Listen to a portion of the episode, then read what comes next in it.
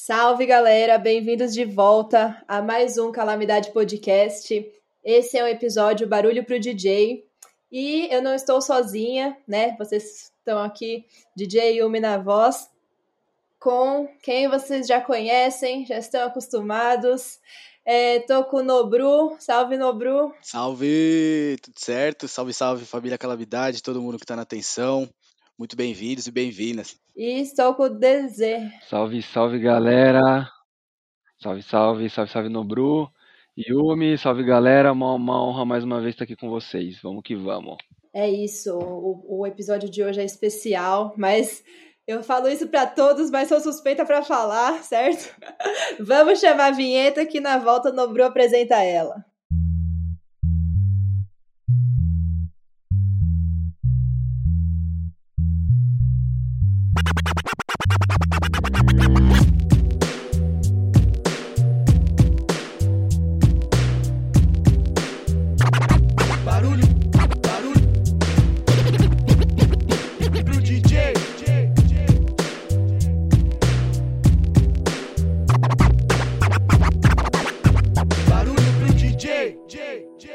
Estamos de volta, família.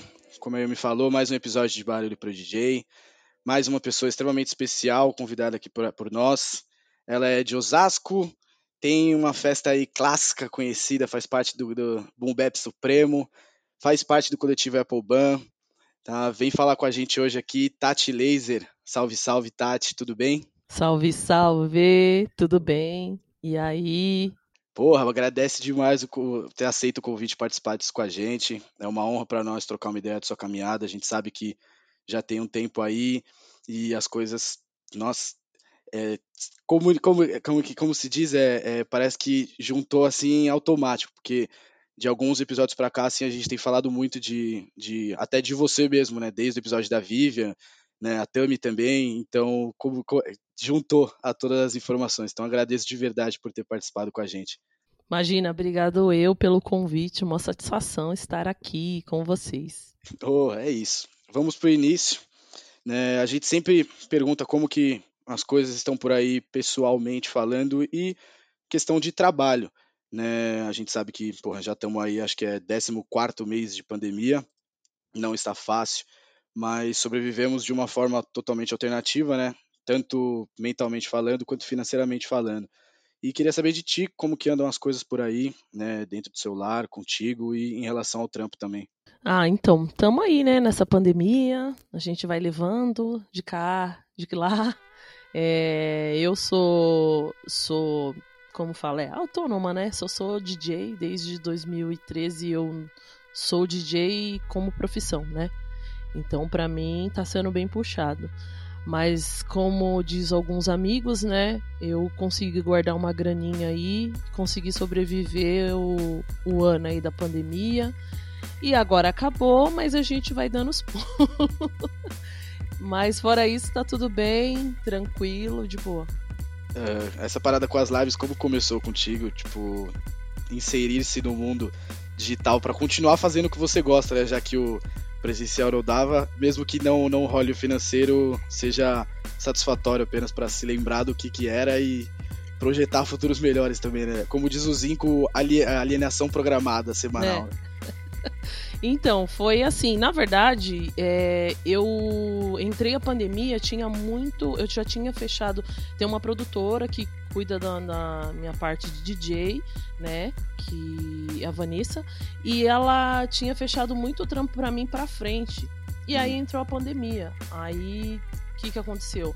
É, os caras falaram, meu, não tem como ser presencial, igual o Sesc, eu ia fazer vários Sescs é, e outro, outros rolês.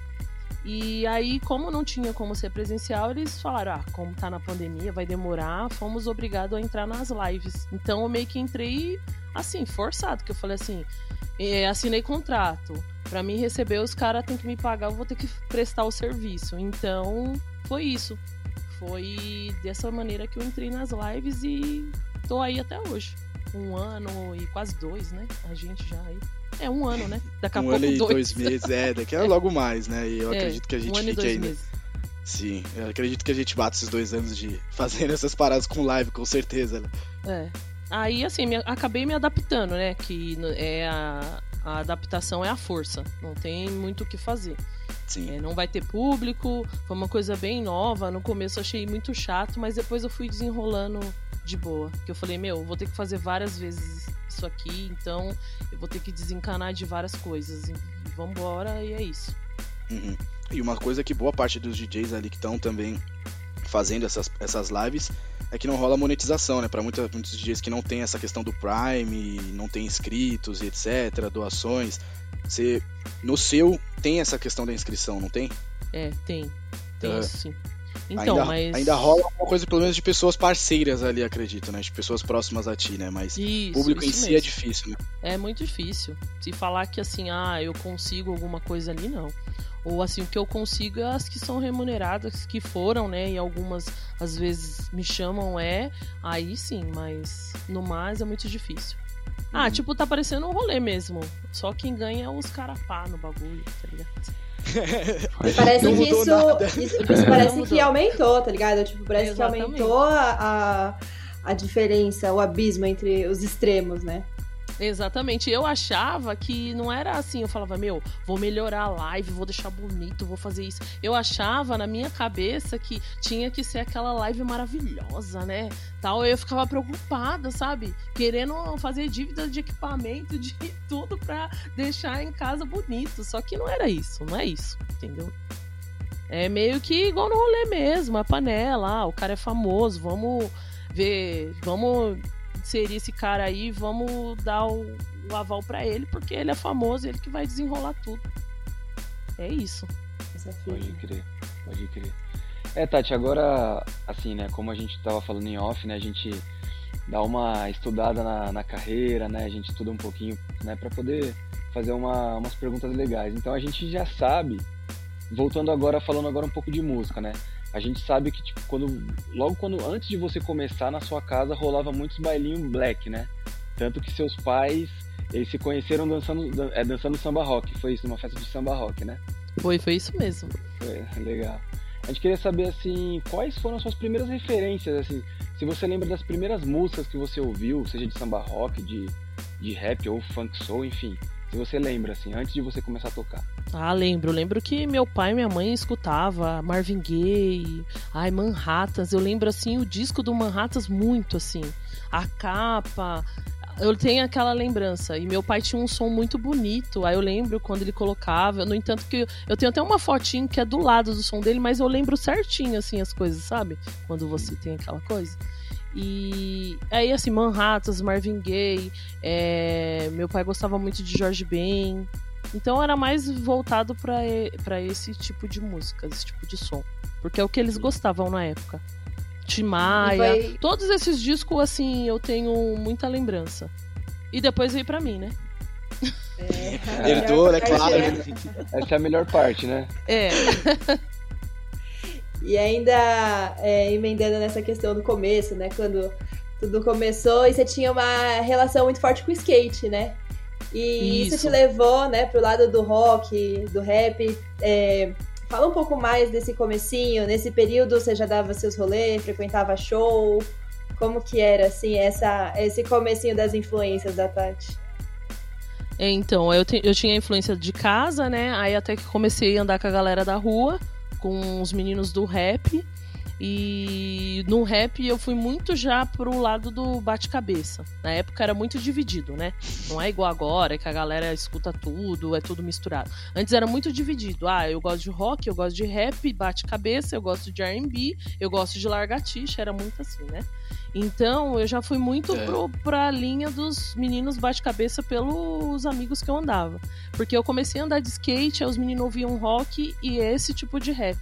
E tinha alguns rap que eu, que assim, eu não conhecia e eu falava, meu, eu já ouvi isso no rolê. E aí os caras curtem isso daqui, peraí, vamos, vamos assimilar. E aí começou esse negócio, tem Clan, Onyx, essas coisas assim, né? Que eu falei, mano. Só é coisa muito tranquila, né? louco. Só, só, É. só... Eu falava, mano, é muito louco, eu vou ter que, né, desenrolar mais disso. E aí fui assim, por essa linha. Fui indo sempre num rap bate-cabeça, aí tinha o RPW, é, e tinha muito aqui, eu moro em Osasco, tinha muito em Barueri, é, um lugar que a gente andava de skate chamado Concha, Concha Acústica. E nisso eles faziam um, um rolê de rock, tipo banda de rock, banda de rap, e a gente andando de skate. Então já unia tudo. E foi ali que eu comecei a andar de skate e curtir rock e rap com os meninos. Foi meio que esse rolê aí. E aí eu não Você perdi a concha acústica. Nossa, 96, 97. Sim. É, eu tinha 17, 17, 16. Eu já comecei a gostar. Eu já, tipo assim, eu já gostava, né? Aí eu já comecei a vir nessa, nessa linha de rap dessa linha, rock dessa linha. E aí fui pegando os bailes. Aí eu falei, ah, agora já era. Sim. Porque antes era assim, a gente tinha ou show pra ir e ver, ou é. você ir no rolê e, e ouvir as músicas. Não tinha internet, não tinha nada, né? Então só Sim. tinha isso. Aí eu começava, sempre quando eu ia na concha acústica, eu via os shows de rock, os de rap, e depois ouvia no rolê. Aí tinha um Atlético aqui em Osasco, que o Atlético era, assim, nossa casa, né? É. Bate cartão todo sábado, então sempre é, ouvia os sons que eu curtia, era rap. Não tocava rock, mas tocava os rap, aí tinha o som dos largatixa. Mas era todo mundo junto, mas tava tudo certo. Era só tinha ali pra gente ouvir. E os outros uhum. rolê, né? Que aí veio Class, é, Tio Sam, é, que mais? Gente, é tanto rolê. É. tiazinha. É, né, é... Se hoje em, dia, hoje em dia é a mesma coisa, né? Tipo, se você for ver, se recordar de tantos rolês que é. a gente costumava dar, é a mesma parada. Isso, não, é. isso acaba não mudando. Então a gente bota muita fé de que tinha oportunidade para sair, tinha várias, né? Assim, é isso mesmo. Acho que você comentou uma coisa que eu fiquei curioso, essa questão de balada e show serem separados, né? O rolê ou o show em si. Hoje a gente frequenta muitos locais que tem né, essa questão da balada e no fim da noite ali rola, pelo menos que seja um pocket show ou algo parecido. Naquele, naqueles tempos não, não tinha muito disso. Que a questão do próprio MC, né? A pessoa que ficava ali de mestre de cerimônia na festa. Isso, é isso mesmo. O cara só ficava de mestre de cerimônia, né? Falando dos DJs, mas não tinha. Show era show e rolê era rolê com os DJ. Porque Pode tinha ser. bastante DJ assim que. É, assim, tinha o nome do cara, então o cara fazia sempre o mesmo baile, mas ele era surreal, né? Tipo, ah, né? No entanto que tem muitos caras aí, DJ1, vários caras com nome. Então Sim. era muito assim, era muito fixo. Não tinha muitos DJs igual agora que, ah, vou chamar, é variado. Não, o cara tinha que fazer a, a casinha dele ali. Ah, o, é isso. Igual o Osasco era o mascote, o mascote que era do, do do Atlético. Então era sempre o mascote. Ah, era até difícil vir um outro DJ para tocar. Era muito difícil pra entrar. E aí era assim. Então era muito separado. Ah, tem show é show. É... Só o rolê é só do DJ. É. Um ponto eu acho da hora. Tipo, se hoje fosse assim, de repente nós tinha mais valor, né, pra uma galera aí. o próprio DJ em si já é atração, né? Não precisa é. complementar. Isso. É, porque show, ficava o, o MC DJ, né? falando, é. O MC Sim. falando, tem a parte do MC, da hora, lá o cara fazendo é, o merchan dele, do DJ, e o DJ se, se apresentando. Era como se fosse um show, né? E Sim. eu acho isso louco que hoje não tem, né? Talvez assim Sim. a galera é, desse mais valor a nós. Porque DJ é Fato. é foda. Fato, DJ é foda, DJ é foda. Seguindo um pouco nessa caminhada aí já de conhecendo a galera, de começando a frequentar os rolês, conhecendo mais rap, etc ali por volta de 92, foi convidada para participar de um grupo chamado Anonymous MCs. E você foi back in vocal, uma coisa que, né, pra gente foi novidade. Como que foi essa experiência, a Tati no, soltando o gogó e saber se, claro, né, existe alguma coisa gravada com isso. Se algum material ainda tem na mão de alguém pra gente ter um confere. E por quanto tempo você permaneceu, né, nesse, nesse grupo, nesse corre? não. Ainda bem que não tem nada. Não, então, é assim, é, na verdade eles eram meus amigos parceiros de. A gente estudou junto, a gente ia pros rolês de skate, de rap, tudo junto. E aí formaram Anonymous MCs. Só que assim, os meninos que queria, sabe assim, quando você entra num grupo que começa a designar funções, ah, você vai ser back vocal, você vai ser isso, E eu só olhando, falei, meu, eu acho que não vai dar muito certo isso aí, não. E aí, quando entrou, a gente não tinha DJ, aí depois quando entrou o Sissão, que era o DJ, aí eu falei, ah, aí é outra história. Então eu já fiquei antenada nele, já comecei a pegar várias paradas com ele ali. E aí os caras viram que não tinha, eu não, não levava jeito. Porque eu, eu, eu, sempre fui tímida. Eu sou DJ, mas eu sempre fui tímida. Então eu não decorava a letra, eu achava difícil. Eu falava, meu, é, ah, não, mas não é agora, é dobra. Aí eu falava, não, não é pra mim isso não. Aí, assim, foi acho que uns três, quatro ensaios, acho que eu nem lembro, acho que foi isso, bem pouco. E aí os caras meio que se injuriaram porque os caras falavam, meu, você fica só ali, ó, concessão, eu já queria saber tudo, já. Sabe assim, quando você tá no, em outro mundo, os caras tá lá e eu tô em outro. Então é. foi meio que assim, aí não tem nada gravado, não. Aí os caras viram que eu não, dava, não dava certo. E aí Pode começaram crer. a ver que eu tava indo pro caminho certo. Pode crer. E foi esse o primeiro estalo, assim, tipo, hum, toca disco, da hora essa fita. E, é, assim, assim eu já. Eu já tinha. Parece que é uma coisa. Eu sempre curti muito som. Aí quando eu ia no rolê, eu não ia no rolê, minhas amigas brigavam comigo. Eu não ia no rolê pra ficar dançando, pra ficar com os caras. Eu não tinha isso. Eu queria ficar olhando o DJ. Eu ficava fascinada com aquilo. E aí, quando os meninos montaram o grupo, aí pronto. Aí que eu falei, não, agora eu tô mais perto, eu preciso saber de tudo.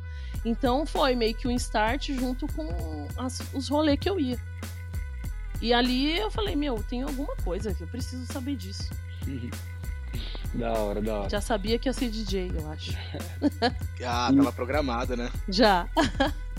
E, e, depois, né, que você foi para essa caminhada de, do DJ, que você se interessou, chegou uma fase na sua vida que você fez algumas aulas com o Negro Rico, né? Que era em Barueri, era próximo e tal. E como é que foi, assim, é, para você praticar com ele? Como é que foram as aulas, né? E como que foi, assim, desse período até, até o Negro Rico, teve um período distante, né, dos anos 90, porque se não me engano você fez, você fez aula com ele em 2004, 2005, mais ou menos. E como que foi desse período até você encontrar ele, assim, é, para você estudar a profissão DJ? Então, eu acho que foi até menos, antes de 2004, mas de boa, nem lembro mais, é muito tempo. É... Velhinha. É... Então, foi, foi tranquilo, assim. Na, na, no meu ver, foi tranquilo, mas assim, não foi o, assim tão esperado pela forma que antigamente, né? Os caras não me aceitaram muito bem, a galera do curso, ele não, ele viu um potencial em mim. É, e eu era muito assim, aquela zoeira de meninos, né? Meninos homens. Isso não é para você, não sei o quê. E aí eu lembro que na época tinha, ele dava aula e tinha muito cara que tocava drum and bass e jungle, né? E era de disco. E eu tinha disco de rap, alguns, e queria tocar rap. Então ficava aquela aquela coisa, né? Aquela zoeiragem e tal. Mas eu peguei, assim, o que tinha que pegar e aí desisti, porque eu falei, ah, meu, não, tá da hora, porque eu não tô aproveitando. Na hora que eu tô querendo saber do ele me explicando, os caras tão me zoando e tal. Aí eu falei, ah, não quero mais. Mas não, não isso não fez eu desistir. Foi mais uhum. porque eu queria uma atenção mesmo, eu queria, Sim. sabe, a parada séria mesmo. Mas isso não me Aprender, fez. Não, né? não tem. É, não teve influência disso daí, não assim, dos caras zoar nem nada. Que eu tenho é certeza mesma... que. Acho que hoje nenhum é DJ e eu sou DJ. Pode é, crer, pode crer. Parece que o mundo. É da mesma forma que alguém tá. Voltas. O é. mundo dá voltas, o mundo não gira, ele capota, né? É isso aí. Aproveitando, né, essa questão de algumas pessoas acabam dificultando o caminho e outras facilitando, né? Você já comentou também que amigos próximos naquela época também liberavam um tempo para você poder tocar ali nas festas dele no começo, né? Isso. A gente quer saber, claro, também essa experiência de frio barriga extremo do, da, das primeiras discotecárias, como foi aquilo, você tem ainda algumas lembranças daqueles primeiros rolês, né? Até, tipo, pela dificuldade da, da, ajuda de pessoas próximas, até pela dificuldade de ter os equipamentos, né? Tipo, a pessoa te deixar tocar ali com o equipamento dela também, né? Sim, sim. Teve vários DJs que, tipo, deixou tocar. E eu andava com os DJs, né? Comecei, eu conheci lá na época lá atrás o Zinco. O Zinco é meu parceiraço. Zinco é, é conheci o Zinco, o Zinco. É, vixe, quando o Zinco trampava na galeria, na Place. Pode aí ele era DJ, aí já comprava disco. E ele, assim, começou a tocar no Hotel Cambridge, a gente em outras festas, e aí ele, ele me ajudava. É, tinha um, alguns outros, assim. Aí, é, você acredita que eu não lembro tanto, gente? Nossa, tô ficando velha. e, assim, é, nisso daí foi, foi caminhando de eu, de eu conseguir. Ah, 10 minutinhos tal. Ou então, às vezes, o que, que acontecia? Só de eu ir no baile dos caras, era uma oportunidade de outros caras me chamarem, sabe? Igual, eu toquei uhum. no Hotel Cambridge, de tanto eu ficar com os com os meninos MF, é, o cara me chamou, me convidou para tocar por conta disso. Deu, deu sempre estar com eles. Pode sempre crer. estar lá com eles e estar tá no, no baile e aí deu certo, entendeu? Uh, o KLJ dá uma entrevista que ele fala uma informação tipo essa, que não adianta você ter conhecimento nem técnica se você não frequentar o, o local, né? Então era, é, é essa, é esse o, o ponto aí que você diz, né? Exatamente, ele sempre falava isso pra gente também, assim, pessoalmente. Ó, vocês são DJ, vocês têm que estar tá na festa. Não interessa que vocês toquem uma, duas ou não toquem nenhuma, tem que estar tá lá para todo mundo ver vocês. E aí, assim, o, o, caminho mesmo que a gente. Eu falo, digo a gente, eu, a Vivi, assim, tomamos, foi isso. Meio que ir nos rolê, é, ser amigo de DJs e. E disso daí uh, surgiu a oportunidade, né, pra gente tocar. É. Sim, sim, da hora. É, pegando esse gancho até, né, do KL, a gente trocou uma ideia também com a Vivian, com a Vivian né? E ela comentou uhum. com a gente sobre o, o projeto Asminapá, a festa que rolou no, no, DJ Clube e tal. Se eu não me engano, foi em 2006, né, que rolou o convite do KL e tal. Isso. E a gente ouviu os detalhes dela, tal, a visão dela, só que a gente queria saber de você também, como é que foi Queria que você contasse a sua versão de como que foi aquela primeira festa. Inclusive ela comentou que também tinha uns artistas do rap lá também. Rolou é. um nervosismo também da sua parte, como Não. foi? Foi uma festa surreal, meu. Foi a festa das nossas vidas. Como assim, eu digo, ela fala e eu também falo, porque ali a gente se tornou DJ, né? Porque ele chegou pra gente e falou: Ó, vocês curtem pra caramba, por que não tocar? Né? Vão treinar. E aí a gente já tinha um, um tanto de disco, né? Um tempo assim que a gente já comprava disco. E ele falou: vão treinar e a gente faz uma festa aí e tal com vocês. Só que a gente achava que não, tava acreditando na proporção daquilo lá. A gente achou assim: ah, vai fazer uma festa aí e tá tudo certo, né? Mas não, quando a gente viu, ele falou: não, vai ter fly, vocês vão ganhar cachê, vai ser tudo bonitinho. Até hoje eu tenho fly e tal. E aí a gente falou: não, é real. Aí a gente chegou no, no, no nome, né? Ah, como vai ser? Aí ele falou: ah, Ah, então demorou, vamos aí. Nossa, no dia, nervosismo total. E ele falou, ele deu um, né, umas broncas, falou, ó, vocês treinam, é, o baile é de vocês, vai ser tudo certinho, igual a gente faz. Beleza. Nossa, muito nervoso, muito nervoso. Tipo assim, tinha, os caras do Racional estava, Marcelo D2 estava, tinha uma porrada de artista. Tipo, os caras do rap, assim, os amigos do rap, sabe? E todo mundo, é. quando a gente fala as Minapá, todo mundo sabe. O bagulho é muito louco. E assim, para mim foi a festa da minha vida. Foi ali que eu virei DJ, porque dali as coisas deslancharam demais, assim. Vários convites. E é isso. Assim, gratidão ao KL, porque se não fosse ele, a gente não tava nessa caminhada aí. E ele levou assim, ó. Vamos ver, vocês vão fazer a festa, vamos ver daqui uns 3, 4, 5 anos. Eu converso com vocês para ver se vocês vão ser DJ mesmo. Olha, é, é visão, assim, a longo prazo, né? É. Foi investimento, a Vivian, a né? falou que o, a Vivian comentou com a gente que o KL é, é, o tipo de, de professor que chega e tira as, roda, as rodinhas da bicicleta pra você sair andando, assim. Ele não, ele não deixa andar com as rodinhas. Ele fala, não, você vai ter que ir, ó, vai, é assim mesmo. É tipo assim, você se vira nos 30, tá ligado? Sim. Você tem que. Assim, ele ajuda, mas assim, você tem que ter o seu rumo. Ah, então, ó, tá aqui. O que, que você vai fazer? Se vira. E aí foi é por tipo isso um que desafio, ele falou. né? Ele te isso. desafia, assim, né? Ele te ajuda, mas ele te desafia para você falar, ó, vamos ver se você me prova mesmo que é isso que você quer mesmo.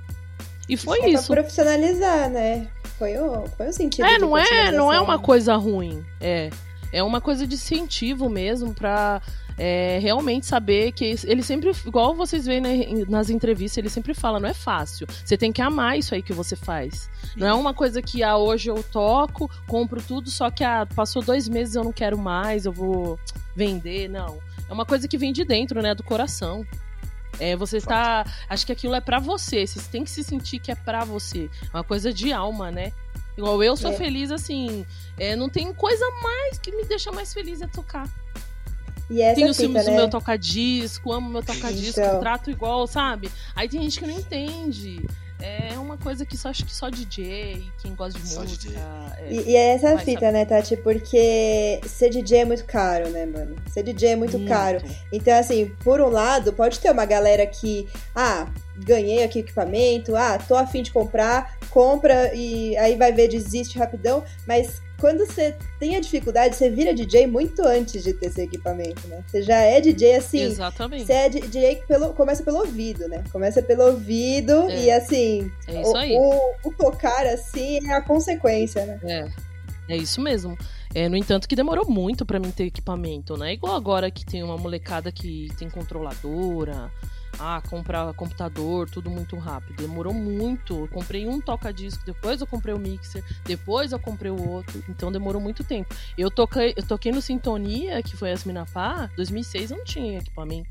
Eu vim ter equipamento mesmo em 2010. Ó, ó, ó o, o nível. E aí eu lembro que veio o Cerato e Cerato era super caro. E aí eu tive o Torque primeiro, que era Pode tipo crer. layout horroroso. Eu detestava, mas eu falei, eu só posso ter esse e só depois que eu peguei o Cerato. Então, foi com um disco mesmo que eu vim tocando. Aí eu ia na casa dos DJs, os meninos me acolheram muito bem, deixava eu treinar. E o meu treino mesmo, que eu falo, assim, eu treinava com os meninos e assim, o pra valer era no rolê.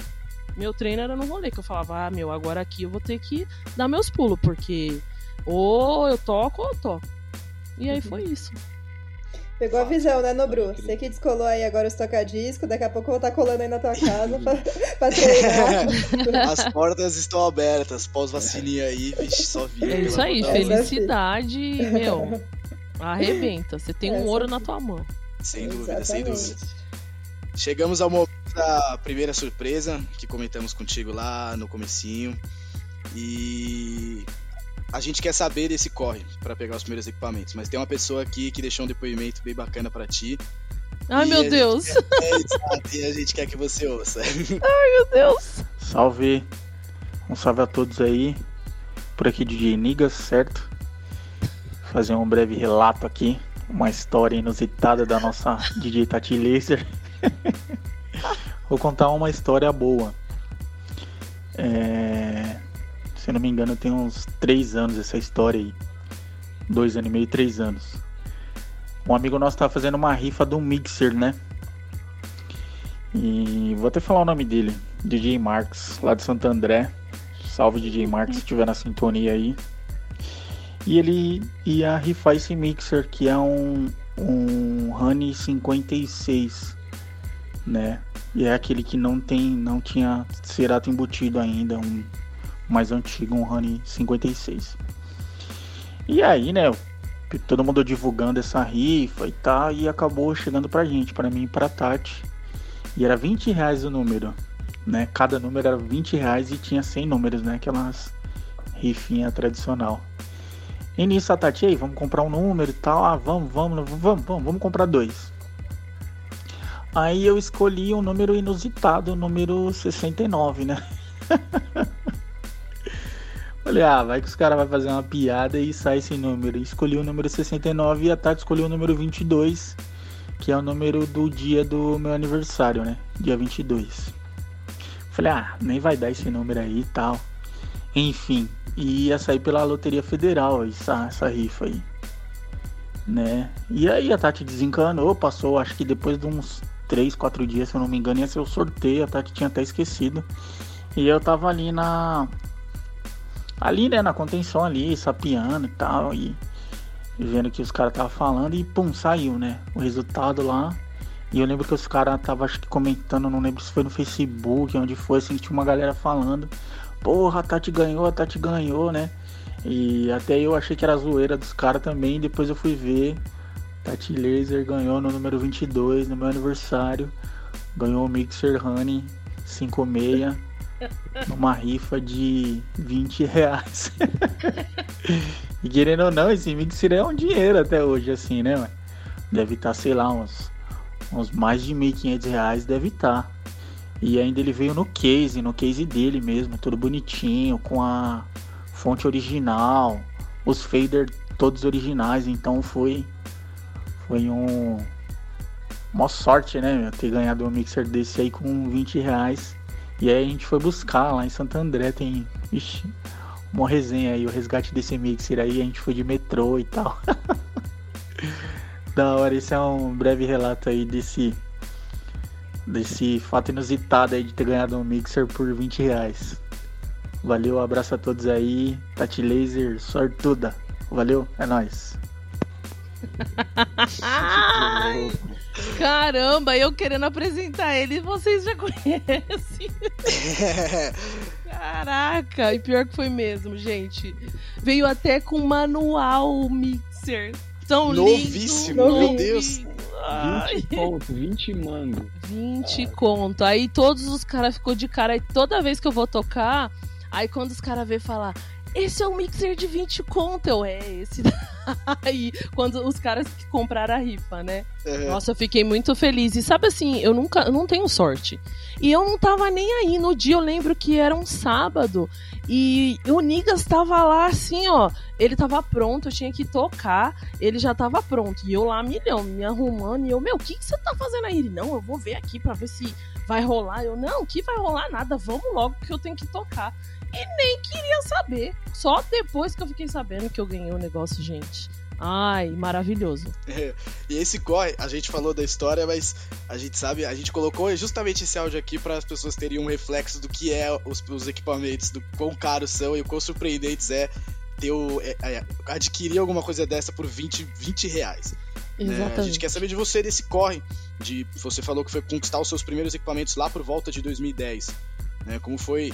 Você falou de um lado, o mixer, o outro, é, é- esse processo ainda naquela época ainda, ainda não, não faz o mesmo sentido de hoje, porque hoje tem o Cerato. Se você conquista um lado, você já consegue fazer seus sets, né? Mas naquela época ainda não, né? Se você Não. tivesse um lado, você podia no máximo ali ser um selecta e, e virando os discos ali e tal, mas é, quando você achava que tava conquistando tudo, tinha mais uma coisa, né? Tipo o que a Vivian falou pra gente. Como que foi isso pra ti? Então, pra mim foi assim, eu tive que comprar o- um toca-disco, né? Primeiro. É, comprei um toca-disco usado, na época era super caro. E aí eu falei, meu, beleza, tô aqui, da hora tem um toca-disco. Só que um toca-disco eu não vou fazer nada. Aí fui lá na luta para ter que comprar um mixer. Aí eu lembro que eu comprei um mixer de um amigo meu, tipo um mixer muito zoadinho, Numark. Não, Numark não, Stanton. O Stanton que é, fininho, bom. Só dois canais? Isso, o Stanton é bom, alguns, né? Só que esse era muito assim, zoadinho, porque também já tava muito gasto, mas eu falei, meu, vai rolar? É o que importa. Aí eu falei, bom, bom, ó, ó minha visão. Eu falei, pelo menos dá pra me ficar ouvindo os disquinhos em casa e colocando essa música dando a sequência dessa. Esse Uhum. BPM bate com Yeah. esse BPM. Então eu já consegui escutar, né, Pra saber colocar ali os BPM certo pra quando eu fosse tocar. E fiquei um tempo Sim. assim. Depois eu fui e comprei o, o, outro toca-disco. Tipo, um toca-disco não tinha nada a ver com o outro, porque o outro tava mais ou menos e o outro tava todo arrebentado. Tomou tombo, o cara não cuidava, veio de longe, sabe? E aí foi isso. É, aí até que eu consegui, né, montar o meu setup. Aí passou, acho que um ano. Eu tava com o meu setup e tal, e me roubaram. Roubaram o carro do cara e os meus equipamentos estavam dentro. Então, assim, eu usufruí deles é, um ano, um ano e meio por aí. E aí me roubaram, e aí novamente eu fiquei sem. Aí lá vai a luta pra ter que conseguir de novamente. Só que aí, como eu consegui desenrolar, já tinha, já tinha, já tava no boom, né? É, já tava com a Apple Boom lá também, tinha vários lugares me chamando e eu tava com trampo fixo. Aí eu juntei, né? O que eu ganhava no fixo com o do rolê para comprar o meu meus equipamentos. Aí foi onde eu comprei é, de uma vez, assim. Falei, não, vou são, agora... são os que duram até hoje? Pelo menos É, os aí eu só mix- os que duram até é. hoje. O, o- os toca-disco eu vendi Uhum. para comprar outros melhores. Pode Já, crer. já tô numa. É, já passei de uma fase que. Assim, eu comprei primeiro o Merecida, né? toca-disco, depois do roubo, né? É, É. Aí depois eu comprei o mix. Eu comprei aquele Vestax 06. sei. E aí fiquei. Aí depois eu falei, ah, eu quero. Eu comecei com essa é, vibe de ser DJ artista, né? Ai, quero um toca-disco personalizado, lindo, maravilhoso. Aí foi onde eu vendi o meu toca-disco e comprei outro, que agora ele é personalizado, lindo, maravilhoso, roxo. e aí continuei com o meu Vestax. Só que aí veio essa história aí do mixer, o Rene, né? Uhum. 56. Aí, como eu ganhei na rifa o Reine, aí agora eu tô com o Reine com meus minhas MK. E o Vestax eu não ia vender, mas aí o Marx, que era o dono do Reine, que, que veio para mim, é, falou: Tati, vamos, vamos fazer um, uma boa ação, vamos vender pro, pro mano lá, porque teve um cara que ganhou uma rifa do toca-disco. Eles fizeram uma rifa do mixer e de um toca-disco. Pode crer. E aí o cara que ganhou é de Santo André. E aí o cara tinha um toca-disco e não tinha um mixer. Aí foi onde o Marx veio trocar ideia comigo e falou: Tati, vende o 06 pra ele, porque você ganhou o mixer e tá tudo certo. Todo mundo vai ficar né, ali certinho. E aí foi Exato. onde que deu certo. Eu falei, ai, com muita dor no coração, tá bom, vai, eu tenho que fazer boa ação. Vai Exato. ser uma boa ação, aí foi. Aí vendi. e nessa época você tocava com os discos dos seus pais. E você lembra quando foi o, o seu primeiro disco, assim, que você falou, esse é meu? Comprei. É, eu tocava. Eu, meu pai me deu um. Ele falou assim: ó, você pode usar, é seu. E tinha bastante disco de samba rock, alguns groove e tal. E eu já, já, na verdade, eu já, depois de um tempo, eu comecei a comprar disco. Eu não tinha toca-disco, mas eu tinha disco. Comecei a fazer Foi até dívida de disco. É. Aí eu tinha já tanto disco de rap como os discos do meu pai. Então, assim, ah, é, tinha tudo de samba rock, praticamente, Timaya, tudo o que era dele veio para mim. E disco mesmo que eu tive, vai, de rap que eu toquei foi do Common, eu acho. É, do Common que eu comprei assim. Primeiro, na época eu tava tocando pra caramba, e aí, como Little Brother, e aí eu fiquei ali. É, esses foram um dos primeiros, assim. E eu tocava, assim, eu comprava disco pra to que dava para tocar no rolê. E tinha outra parte dos discos que eu comprava por, me por meu agrado. Que um dos primeiros discos foi o 36 Chambers do Tem. Que eu falava, se eu não tivesse disco, eu não. né? E aí eu comprava os, os mais underground, boom bap, pro meu gosto. E aí eu comprava os discos pra tocar nos rolês. Porque nem toda hora dava pra tocar os boom bap, né? Apesar que lá atrás até dava mais. Mas tinha que ter um certo tipo de festa, você tinha que mesclar ou tocar diferenciado. Vocês são DJ, vocês estão ligados que eu tô falando. Com certeza, com certeza. Legal. Não, Tati, é, fazer um comentário que você comentou aí um pouco assim, antes, né? Que você foi é, assaltado e tal. Aí veio na cabeça porque parece que todo DJ ele tem que passar por uma aprovação ou acontece uma fita de roubo ou ele queima um equipamento, queima um toca-disco. É impressionante, né? Parece que é um teste pra, tipo, mano, e aí, vai continuar? tipo é isso, isso né? mesmo. Né? É, eu passei pelos dois. Ai, que foda. Por isso que eu falo, parece que é comigo. Por isso que eu falei da parada lá de. Pode ah, crer. não tá rolando. Porque assim, o, o roubo foi um rolê que eu ia tocar e o cara levou tudo na Fiorino. E aí roubaram toca, o, o, carro dele com os meus toca-disco, com a iluminação de outro cara, com é, potência, é, é, caixa de outro cara, e no fim todo mundo tomou um prejuízo. Né? Aí depois acharam o carro do cara, chamaram a gente, mas os equipamentos nada. Então foi uma prova mesmo, que tipo assim, ou eu continuo ou não. Aí ali eu falei assim, ah, não tô nem aí, eu vou continuar. Não, não me abalou. Eu fiquei assim muito triste. Tipo, é, minha mãe falava, nossa, parece que morreu alguém. Eu falei, não, mas morreu mesmo, meu toca disso foi roubado. Pra mim é muita coisa, né?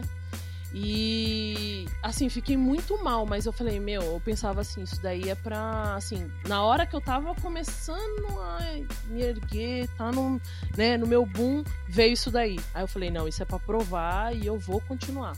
Não me abalou. Fiquei mal ali guardando pra mim, não me abalou. Aí, beleza, continuei. E depois foi uma festa que eu fiz aqui em Osasco, que eu tava montando os equipamentos e falei pros meninos, não liga nada na tomada, ok? Ah, ok. Hum. Tô lá montando, ia começar a festa. Aí um abençoado foi lá e colocou no 220. Hum. Aí queimou meus toca disso. Meu Aí também ali, nossa, eu assim, eu tinha, já tinha acontecido roubo. Isso foi em 2012, 2013. E eu tinha acabado de pegar meu toca-disco, o outro. Aí Tá. veio essa, essa parada aí de queimar. Aí, como o cara é muito parceiro meu que tava fazendo a festa, falou: Não, Tati, fica tranquila que eu vou ver tudo, vou pagar. E eu morrendo de medo de já pensou, gente, eu não tenho conserto, tô lascada. Não, não, pode deixar que eu vou dar jeito. Aí ele deu jeito. Mas e foi isso. Porra, que bom. É, pra mas provar aquela- mesmo. É, aprovação, né? Não tem como. Sei lá, ser DJ é muito por amor, gente. É. Numa dessas aí, se é outras pessoas, desiste. Desiste. Fala, não, é muito difícil ser DJ, é muito caro, a gente tem que dar o sangue. E é muito amor envolvido, né? Sim. Bom, e pegando um gancho também, que, é, que você falou da Apple Moon, da Creel, primeiro é, eu queria saber uma coisa que a gente não, não sabe. né? O porquê que vocês escolheram o nome Apple Moon? E como que rolou essa formação, né? Essa Creel e tal? Então, é, foi em 2009. É, foi 2009. Na verdade, a Lisa Bueno, né, da DJs, vocês Sim. conhecem, né? Sim. Uhum. ela tipo assim, ela já treinava, ela tinha um conhecimento da gente, a gente não conhecia, eu que eu falo, eu, Vivian, a gente conhecia ela assim de, de, de ver nos campeonatos, não de pessoalmente. Aí quem, co- quem fazia aula com ela, na verdade, era a Maíra. A Maíra, ela fazia aula com ela e a- na conversa entre a Lisa e a Maíra, a Lisa queria umas minas. Ah, mano, será que não tem umas minas pra nós treinar? Tal, fazer uma parada diferenciada, né? Não só discotecagem, partir por turntables, né? Aí foi onde a Maíra já conhecia eu, a Vivian e a Simone. Aí foi onde ela chamou.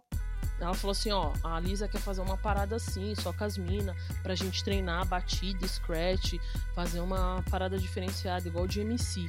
Aí nós falamos, ah, sei lá, né, vamos aí. Achamos uma parada legal, mas mesmo, ao mesmo tempo com medo, porque era uma responsa muito grande, porque não é fácil, né? A gente pensou, ah, vai ter que treinar e tal. Mas E vocês já foi tinham essa visão de campeonato, vocês já visualizavam isso Já. acontecendo, né? Já, a gente, sim, assim, a gente ia, via os meninos e tal, curtia, e a gente queria aquilo pra gente, só que a gente nunca, assim, pensamos que um dia a gente ia entrar. Aí a Lisa que deu a ideia, aí chamou, a gente se juntou, fizemos uma reunião lá, vamos, vamos, vamos. Vamos aí, vamos ter que treinar. Aí tava assim, foi uma época legal, porque tava todas na mesma vibe, todas queriam a mesma coisa, né? E rolou. Aí era a Lisa, eu, Vivian, Vivian Marques, Maíra, Maldija e a Simone. Sim. E começamos a treinar.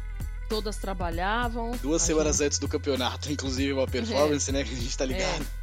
Isso aí, a gente foi e começamos a treinar igual umas doidas. A gente trabalhava, mas na semana a gente treinava umas duas, três vezes por dia lá na Lisa, que a Lisa tinha escola lá na galeria na época. E aí a gente ficava nessa loucura. Vamos treinar, vamos treinar e vamos caçar disco, compra disco é de batida e ah, faz gambiarra nos discos compactos, porque não, não tem, não achamos e assim vai. E aí foi isso praticamente, assim, a gente é, Foi muito rápido. Se juntamos, treinamos e quando viu tinha o de MC de time, né? Ah, Sim. vamos entrar, vamos entrar. E aquela loucura, será, será, será? Não, vamos. Aí entramos. Aí foi onde a gente ficou em quarto lugar. E Sim. pra gente foi como se fosse o primeiro lugar. Porque não, não, nunca teve umas minas pra fazer é, isso. Até o, o cara que, que organiza falou, né? O Pogo falou, ó, não tem na gringa, não tem no Brasil. E vocês fizeram história. E é isso. Aí a gente continuou um tempo. Aí depois a gente desfez porque começou a ficar a agenda muito cheia. Aí participamos ainda, ainda de alguns campeonatos. 4x4, scratch batidas. É, que mais? Fizemos um, um. Como que fala? Caramba, me fugiu. Tipo um intercâmbio de um. De Porto, não sei se foi Espanha, é Espanha e, e Brasil com a questão da Boom. E. Ah, eu não falei. É Epobum veio do, da música do A é Tribe. Bonita Apple Boom. é. Epobum. Bonita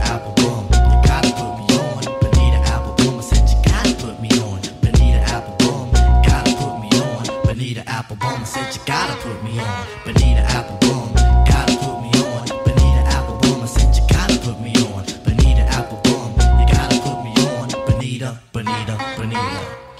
Ah, Quem deu o nome A gente foi a ficou com isso na Maíra. cabeça. Será?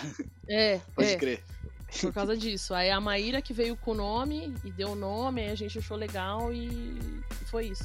Pode crer. É, E- Essa. Eu, eu perguntei do momento da, do- de começar a olhar para campeonato, né? Você comentou que vocês já viam tudo antes, já rolava tal. A Vivian passou pra gente uma, uma questão de, tipo, ela se sentia um pouco rígida pra isso, né? Tipo, de ter aquela velocidade de back-to-back, scratch e etc. O quanto isso entrou dentro de ti também, né? O quanto essa parada do turntablismo ficou em ti também, depois da competição. Ah, eu acho que eu melhorei 100%. Eu fiquei muito mais Mas- acelerada. É, Me, me tocou muito, assim, é, eu fiquei mais dinâmica, né? E eu gostava muito, assim, de batida. Eu acho que eu, assim, sempre me vi mais na- em batida do que scratch. Sempre gostei mais. Eu tinha mais pensamento pra batida e mais agilidade. Scratch eu, sempre achei muito difícil, né? Mas, assim, curto. Mas eu acho que pra batida pegou. no- de tanto eu fazer batida, eu peguei É. mais agilidade até pra discotecar. Fiquei rápida. Tive mais. Tenho mais feeling, mais time. E eu sempre, eu sei assim, de todas, eu acho que eu sempre curti muito. Eu e a Lisa, assim. E a Simone. A, a Maíra também curte, mas a Vivian depois ela foi ficando mais. mais pro. e- É. sim. É isso É. aí, porque até hoje é eu foda. gosto. Até hoje eu Sim. gosto muito. Eu sou dessas que fica vendo vídeo, eu sou dessas que fica treinando ali com os gringos e fico tentando tirar. É, os campeonatos dos meninos eu vou em todos, pode ser de MC, hip hop, DJ, já fui em todos. é, tudo que tem aí, quartz, eu vou, eu conheço os meninos dessa, de- dessa, desse- dessa turma aí.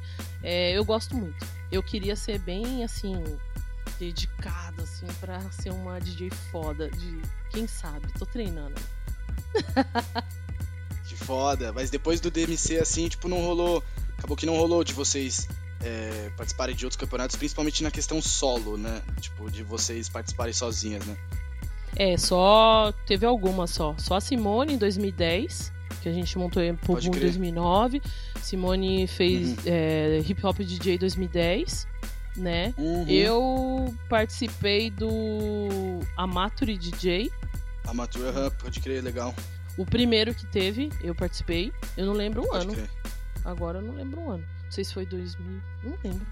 Eu participei. Eu sei que eu participei. Já. É, eu participei solo. Acho que só eu, a Simone, só. E a Lisa participou de, de hip hop DJ, né? De MC também. Só, só nós três. Assim, solo. Fora Apple Boom. Pode crer. Aham.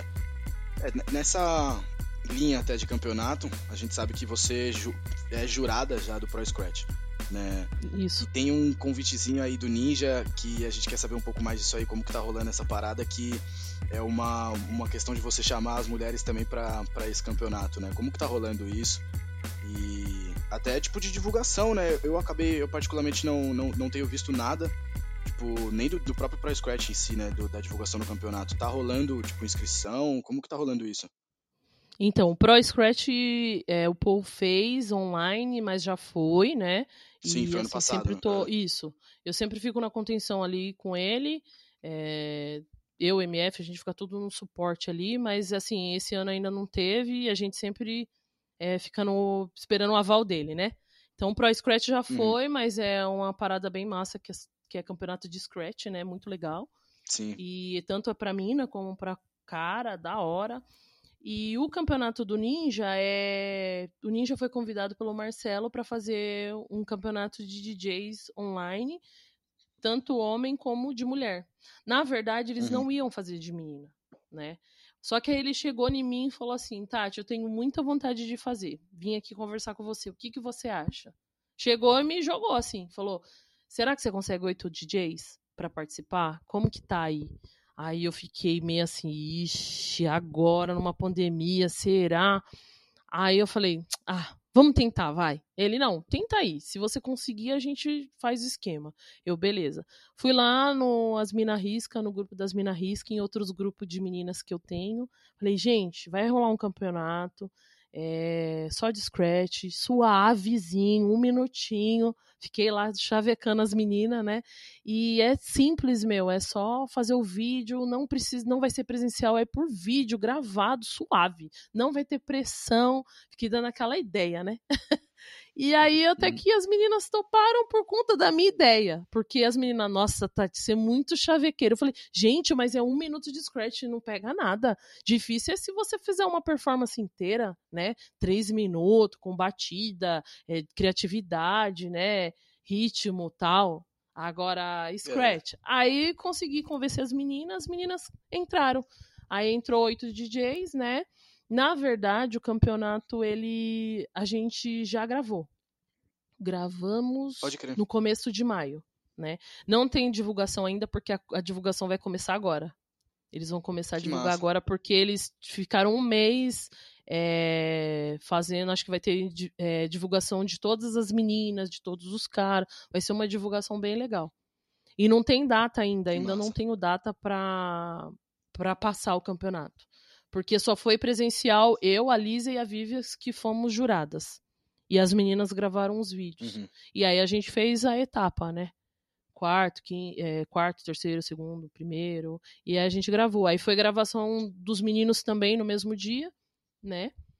E, e eu só sei que, assim, não posso falar muito, né? Foi bem legal e já temos as campeãs, primeiro, segundo, terceiro lugar e quarto. Vocês vão ver a novidade, aguarde umas novidade. minas aí que ninguém nem achava e olha lá, ó. Chegando com os dois pés na porta, né? É isso aí, eu fiquei muito feliz. É muito importante, porque às vezes campeonato parece uma coisa muito distante, tá ligado? Pra quem tá começando, até pra quem já tá, assim, quase que intermediário. A, a galera acha que campeonato é coisa de profissionalzão, tá ligado? Galera que tá miliano e assim. Exatamente. É muito distante, né? É muito importante Exatamente. quebrar esse, essa é, ainda mais já pra, introduz, tá ligado? Para as meninas. É. É, as meninas ficaram com medo disso, porque eu falei, ó, vocês têm uma escolha. É, antes vocês falavam que tinha que, ah, porque tá com os caras é um grau de dificuldade maior. Então agora a gente só tem pras minas. E outra, não é uma rivalidade assim. É uma parada que você vai fazer que você tem que se argumentar. Você tem vontade de fazer aquilo? E muitas falaram para mim, puta, Tati, tenho uma vontade, mas com os meninos eu tenho medo. Falei, meu, a oportunidade é agora. E aí elas vieram mesmo assim, acreditando naquela pilha, numa felicidade. E foi muito legal isso. Elas buscaram, acreditaram uhum. nelas e estão todas eufóricas até agora, porque estão doidas para saber, né, como foi. Nossa. E assim, elas mesmas falaram que se. Como que fala? É, deram o sangue delas assim num, num, nível tão hard que nem elas acreditaram que, que ia sair aquilo, sabe? Mas essa fita é o papel do KLJ naquela época para você. É, é, o papel do KLJ no é sentido de profissionalizar, tá ligado? De forçar a é correr dos próprios pés, tá ligado? É e depois mesmo. falar, ó, agora que vocês já foram aqui, não, tranquilo, tipo, de. Você mesmo falou, Tati, de. Ah, vocês estão inseguros de competir com, com, com os DJs e tal. Vocês vão aqui, e aí, num momento elas vão falar, não, peraí, tio, a gente vai buscar esses caras aí agora porque nós é nós, né? poucas ideias. É isso aí. Eu admito que eu já vi aí uma pessoa ia treinando aí uns, uns meses atrás já, e eu tô ligado que ela tava nesse campeonato, atravessou continentes, inclusive. Uma DJ que é mora lá no Japão, a Miyabi, né? Tô ligado que ela, ela evoluiu. Nossa, eu tenho acompanhado faz uns meses aí as, as coisas que ela tem que ela tem feito e, putz, é muito louco assim ver a evolução e é foda admiro pra caralho e, e, é o que a Yumi falou mesmo, de você agora tá tirando as rodinhas, agora não é mais é, o cara, é isso agora aí. E você ela chegou é um... e falou, não, pera, você vai. É, ela, ela é uma pessoa que, assim, ela me agradece muito, ela, putz, DJ, nós se conheceu assim pela internet e você já me colocou aí e a gente só de trocar ideia, de passar uma visão uma para outra e eu tô muito pilhada. E ela é uma pessoa que ela tá no campeonato, ela não sabe qual que vai ser o resultado, nenhuma sabe, né? Sim. E assim, ela tá treinando. No fim, agora deu um bons frutos. É isso aí. A gente já criou um, um, um grupo de, de treino Aí como ela tem um horário diferenciado, ah, vamos treinar às 10, 10 e meia da manhã. Aí a gente vê quais DJs que querem e a gente já criou um grupo de treino, porque ela tá, tá nessa pegada e tem outras que ainda continuam nessa pegada. Então eu, eu falei, meu, tem que ser assim mesmo. Tem que. É, tá na pegada, vambora. Não pode desanimar, tem que ir pra frente. E assim, os meninos também, eu achei muito legal, porque Era os no meninos Japão, deram né? muito apoio. É, tipo, é, do Japão. Os meninos deram muito apoio, os meninos, fica- os meninos ficaram muito felizes. O Bidu é um dos, dos jurados, né? O Bidu, o Eric, o, é, o RJ, o Tampa. Quem mais? Aham. É, os três, tá certo, é, os três. E eles ficaram felizes, que eles falaram, meu, que da hora que você tá como jurado e que da hora que as minas entrou. E, tipo assim, dois pés no peito mesmo. E eu falei pra elas, meu, treina, que quando tiver campeonato com os caras, vocês vão lá e vão disputar com os caras. Tem essa. Falei, pra vocês tá fácil. Eu Exato. disputei com homens. Foi muita treta. E agora vocês disputando só com mina é da hora, de boa. Uhum. É é uma, uma questão de antes não, não, não ter rolado uma pessoa como você, tipo, não por, por falta de, de vontade, mas talvez por falta de oportunidade mesmo, né? De, pô, agora você abriu essa porta mesmo para as pessoas. É então, isso aí. É, é o caminho, não, não tenho o que dizer, é isso aí. E, porra, aguardamos ansiosos por esse resultado aí. Eu queria muito Eu saber. passo, eu juro que eu passo, eu falo a divulgação pra vocês. Tá todo mundo curioso. Ah, com certeza, o Calamidade quer divulgar também esse resultado, sem dúvida Da nenhuma. hora. Da hora. essa voltando alguns anos de volta ali para a época da transição, já que você estava falando um pouco de usar o vinil e aí um momento chegou o digital, né? Como rolou isso pra ti? A gente sabe ali que você comentou sobre a dificuldade já de comprar o, o programa, né? Que já não é fácil comprar a placa. Mas até em questão de, tipo, mudou muito a forma de tocar, né? O, o que você. Não levar mais cases pra festa, primeiro, mas até impossibilidades do que você pode atingir, né? Tipo, às vezes ouvir alguma coisa nova, tocar alguma coisa nova. Quanto isso teve de reflexo em ti? Assim, até de dificuldade por sentir o equipamento também, né? Porque a latência do, do- do- dos primeiros passos ali do digital era muito fraca, né? É isso mesmo. É... Ah, pra mim foi maravilhoso. A tecnologia tem que ser usada, né, galera? Eu acho assim, pra ser DJ de disco, você tem que ter muito disco, porque às vezes assim, depois que você começa a ter o feeling de tocar, você toca com um disco, aí você tem seus discos ali. Você já começa a pensar nas músicas. Essa música combina com aquela, só que você tem que ter o disco. E como que você faz sem ter o disco? Então, isso começou, eu já comecei a sentir é, te- eu já comecei a ver, falei, meu, eu vou ter que dar meus pulos pra ter que ter Cerato, porque eu não tô dando conta de ter disco. Eu quero outros tipos de música. Às vezes você tá no baile e o feeling tá de outra maneira, você quer ter outros tipos de música que você não tem. Então, assim, tudo, claro, disco é maravilhoso, né? Só que, assim, facilita muito o Cerato. Principalmente carregar disco, né? É, não ter todas as músicas ali que você quer, quer tocar. Porque cada festa é uma coisa. é, às vezes você tá com o set pronto ali, mas na hora você fala, meu, não cabe aqui. Eu queria outro de outra maneira. E aí você não tem, né? Com disco é assim. Então acho assim, você tem que ter muita grana, né? Pra... Tem que ser um dandam, marco da vida pra ter. Só ficou focado assim, entendeu? Pra ter. E eu mesmo quis sair. Eu, ta- eu vinha né, nessa batida, nessa pegada. Eu tenho bastante disco. Eu falava, não, eu vou resistir, eu vou ser ali, ó. Aquela que vai resistir, disco, disco, disco. Aí saiu o Torque. Aí eu já falei, meu, Torque é mais barato. Cerato saiu. Então vou pegar esse Torque aqui porque eu acho que eu vou conseguir tocar umas musiquinhas, né? Aí peguei o Torque, aí assim, não, foi difícil para se adaptar, porque ele não era igual o Cerato fácil. Mas eu já comecei a gostar, mesmo sendo difícil, eu estudei. Eu comecei a gostar porque eu já fui numa outra festa tocar. Eu falei, meu, aí ó, já tô tocando outra coisa, outras coisas, misturando, sabe? Consegui pegar outros tipos de festa, porque eu ficava muito presa ao hip hop, né? Certo. E aí consegui com o Thor, consegui pegar outros tipos de festa pra tocar. E eu acho que foi assim, é uma diferença muito grande, claro. Mas assim, eu vejo que hoje é muito mais fácil tocar com Cerato, porque você tem N opções. Se você pode tocar quatro horas lá, vir uma galera X tá num- numa vibe, ah, agora quero tocar um groove, posso. Ah, agora quero tocar um R&B, posso. Ah, agora entrou umas pessoas mais velhas, um samba rock. E assim vai. Então, com o Cerato, ele a tecnologia, né, te possibilita fazer esse tipo de coisa. E Mas claro que- também. né? Exatamente, mas claro que disco é sensacional. Só que assim, eu também tava num, num nível que eu não queria mais carregar disco, gente.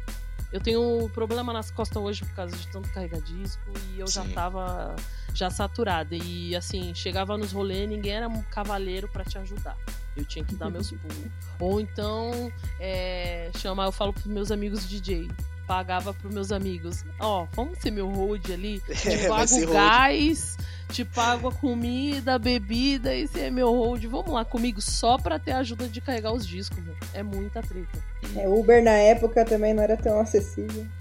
É Era táxi, aí. né? Nem era Jamais. Uber esse par, né? É, Não não, era. era só táxi. E aí por isso Era que eu táxi. pagava meus amigos pra, pra ir comigo. Porque eu não tinha condições de táxi, não.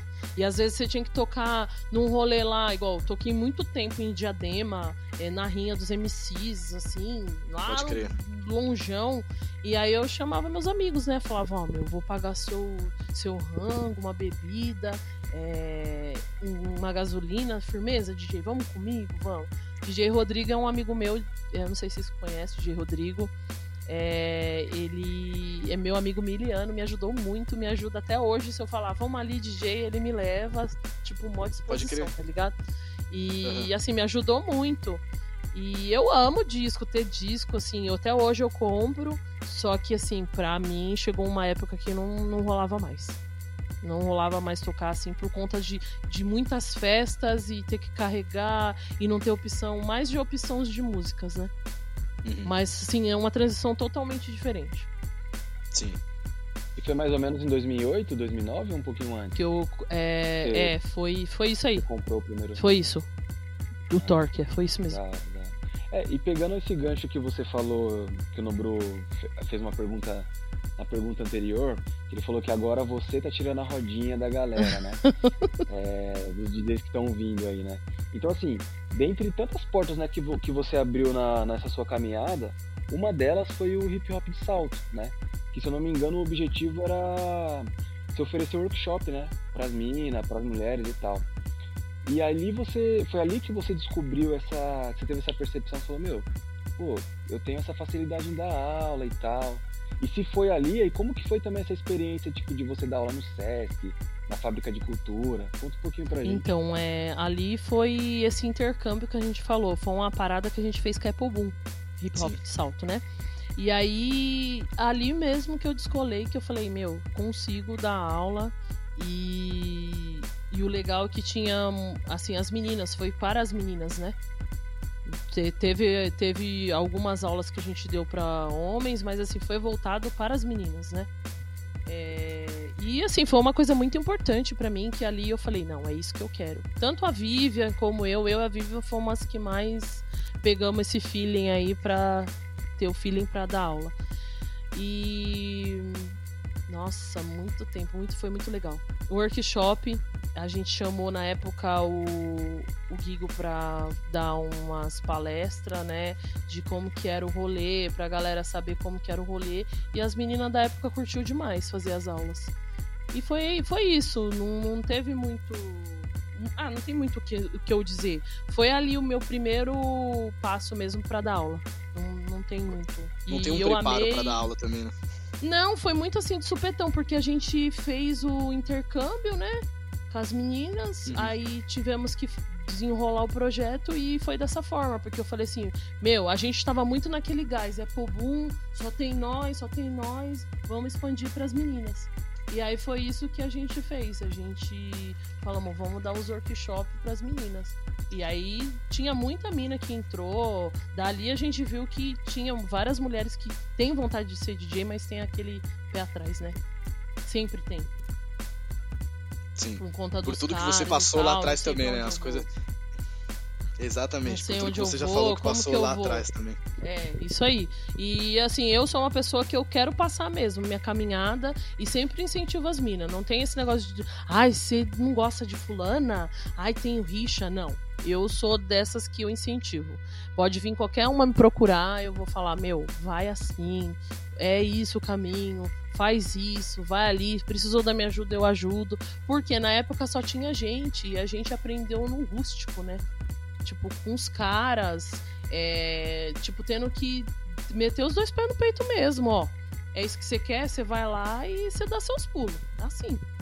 Igual o Kylie falou, ó, tem que ir, gente, tem que ir, não tem o que fazer. Não, ninguém vai pegar na tua mão e falar, vai lá. Então a gente aprendeu meio que na, na, dor, né? É. E aí por isso que eu não tenho esse negócio de, ah, não, não vou incentivar, não vou é, passar a visão. Não, eu sou uma pessoa que eu gosto de ver todo mundo ali, ah, vamos aí, já era. Sou muito coração bom. Certo. E me fala uma coisa, né? É, a gente falou desse corre todo na profissão de DJ nas pistas, nos campeonatos, mas você também tem um lado, né, que é a parceria com grupos e MCs, né? É, Namastê, Família Quatro Vidas, a Lourdes da Luz, Odisseia das Flores, Lai. Conta um pouco pra Caraca. gente desse lado, dessa vivência, todas essas possibilidades aí de caminho.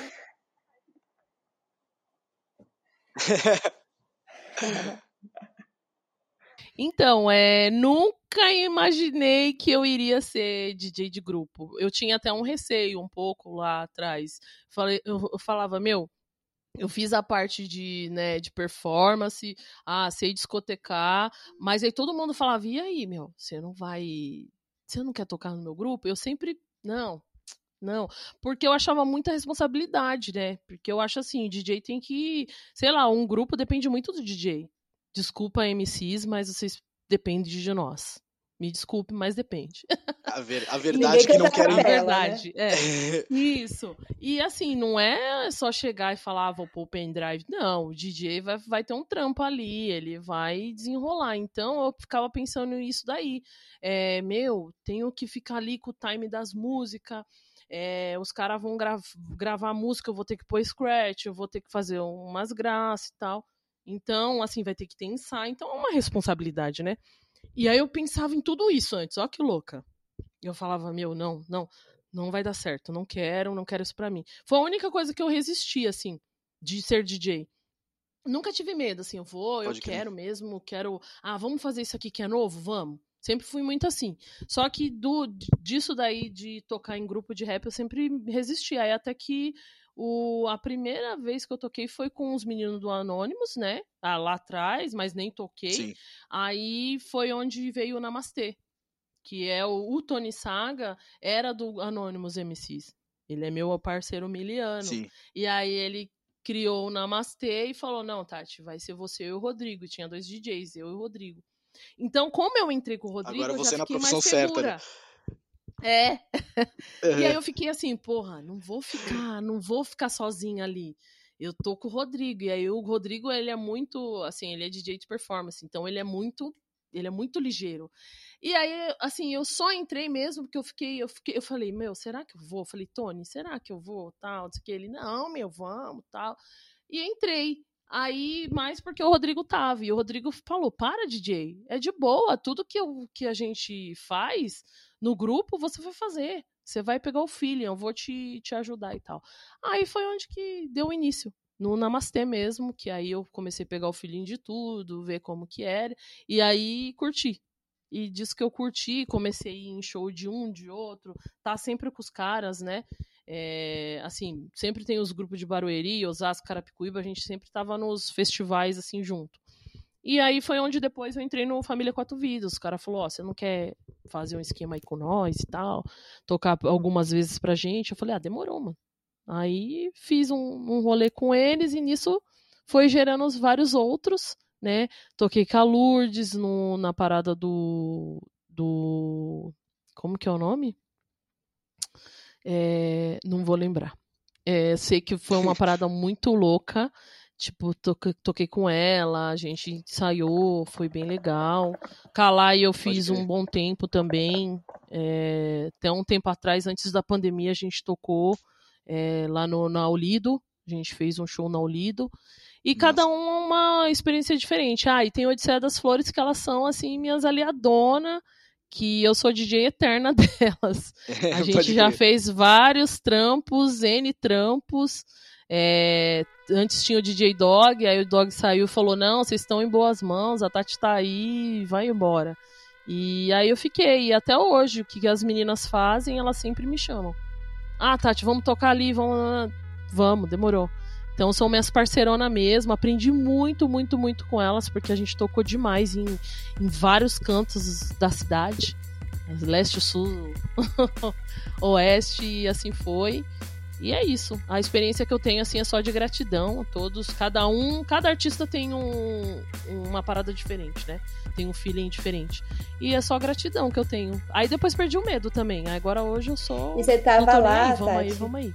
Mas você tava lá num dos melhores shows que eu fui, que foi o da Line no Sesc Belenzinho. Que foi todo cheio de Isso. performance e, e, é nossa, isso foi aí, maravilhoso. Tava lá. Amei, É amei. isso aí. Deu um trampo, tre- treinamos, ensaiamos Imagina. pra caramba, mas foi bem legal. E tem todo esse desafio, né? Que aí começa a vir esses shows com importante, né? Sesc tem uma grandeza, então é maior desafio. Assim, às vezes você pensa que é fácil, mas às vezes não é, mas a gente fala, vamos aí, mas tipo, putz, tô com medo, mas vamos aí. Então, quando você realiza um trampo assim, você fala, meu, que da hora. Ó o nível que eu tô, ó o onde eu cheguei, então é, é muito da hora. E o que eu ia falar é que eu tô num grupo agora que o, o WO formou um grupo chamado de Negros, é o grupo deles, e ele me chamou pra ser DJ agora. A gente não fez trampo nenhum ainda, só que aí não tem nada a ver. É rap, hardcore e rock, e a gente vai ver no que vai dar. É mais um desafio. WO, né? Não, não- esperava É. outra coisa. É, não esperava mesmo. É. Vou, vou ter que dar meus Falando pulos lá, de, de e é isso.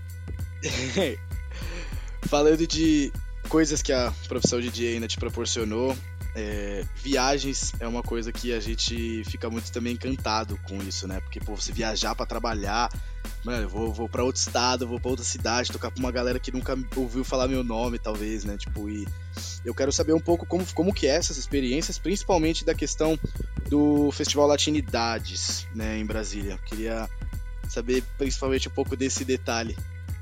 Nossa, festival maravilhoso, que foi intenso, que eu quero tocar mais vezes em festivais assim. Tipo, é, É. ali você se sente artista. Foi a primeira vez que eu, assim, toquei num festival muito grande. Fora lá atrás, com as Uhum. Mina que a gente tocou na Feira Preta, né? Depois desse da Feira Sim. Preta, que foi gigante, aí veio, assim, num- na mesma proporção, foi o Latinidades. É, Meu, gigante, foi, assim, maravilhoso. É, ali, cê, ali você vê mesmo, eu sou artista, eu sou DJ, é, a galera ter que curtir suas músicas, e, e lá em, nesse Latinidades é, era muito diversificado. Então, assim, você tinha que dar seus pulos. Tinha, tinha b-boy, tinha os caras do. Tinha, tipo, os caras do charme. é, todo mundo misturado. E foi muito da hora. Nossa. É, a experiência não tem nada a ver com você tocar no baile. Não tem nada a ver você tocar no baile. Não tem nada a ver você tocar, tipo, vai, ah, vou tocar com um grupo de rap. Não. É uma experiência única. Porque assim, é como se fosse uma banda, um grupo de rap, mas é você que comanda. É o DJ Exato. que conduz. Na hora que eu subi no Sim. palco, que eu vi os equipamentos, aquela imensidão de gente, aí eu até olhei pra trás, assim, meu nome no telão. Falei, mano, que bagulho louco, que da hora. E aí você solta um som, aí você fica nervosa, mas é o segundo som. E bora, aí você vê que a galera tá curtindo, você fala, mano, é isso, vambora, tô no caminho certo. Então, assim, pra mim foi uma das coisas, assim, um desafio muito grande. Porque eu sou. Eu fico nervosa quando tem muita gente, assim. Muito, muito nessa proporção. Então eu tive que preparar até meu espírito, passei mal. Ah, que Foi- foda. É, Ah, foi igual em campeonato, assim, porque é muita gente, né? Você fala, gente, mas que desafio. Às vezes as pessoas falam, nossa, DJ, você tava lá mó calma tal, mas não, às vezes é um desafio muito grande, porque é uma responsa muito grande, né? A Atinidades é muito grande. Então, foi maravilhoso, assim, um festival que eu nunca vou esquecer. E fora isso, foi minhas amigas todas. E do festival surgiu até quatro rolês pra gente tocar lá. Ó, que louco. Que Porque a gente tava na cidade. E aí os caras, meu, já que as meninas. Tem muito tá aí, disso, né? De você estar ali e aproveitar, né? É, os caras falaram, Rola muito que as disso, de aí. aproveitar essa situação. Isso. Vamos, vamos fazer elas tocarem aqui, ali. Eu falei, não, demorou. O pior já passou, que era o Latinidades. Tive que preparar o espírito e falei, vamos aí. Mas deu tudo certo e é só gratidão, né? É sinal que eu tô indo pra um lugar. tô indo pra um caminho já certo. Volta, já volta com troquinho. Já, já volta com o troquinho. É. É, Já volta com troquinho pra comprar mais disco, né? E pior que foi mesmo. Você não mentiu, não. é, a... é a lei da inércia, né? Se é um corpo É. em movimento, ele tem que ficar em movimento, tá ligado? E vai que vai, vai no embalo, tá ligado? É isso mesmo. Ô, Tati, é, aí chega a hora do nosso segundo, da nossa segunda surpresa aqui. Tem, assim, Gente. três áudios, mas esse aqui é nosso segundo. Deixa eu Meu pôr Deus, aqui. olha vocês. E- e Vou me matar do coração. outra surpresa. Escuta aí. Vê se dá pra ouvir da hora. Salve, salve, eu sou DJ Dona de Brasília, Distrito Federal.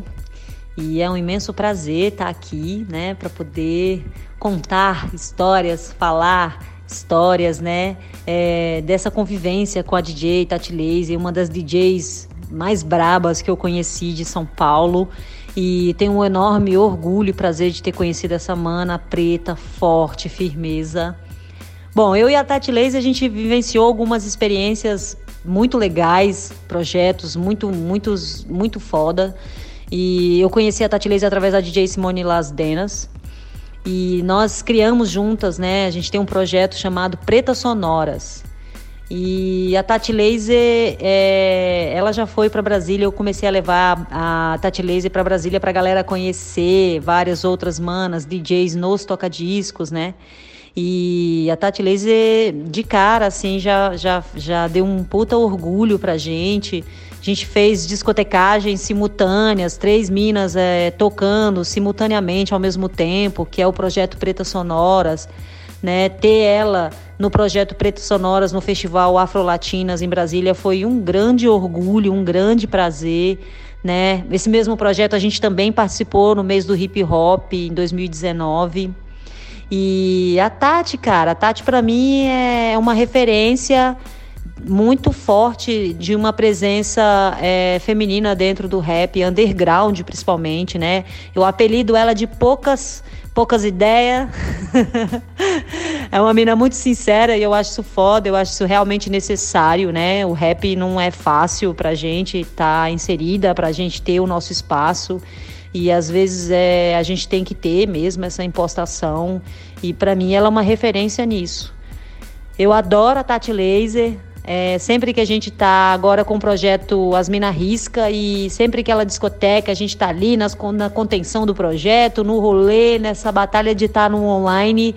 Ela é uma grande força nessa nesse tempo de pandemia que a gente está vivendo, nessa nesse rolê de estar tá tendo que fazer lives online e tudo.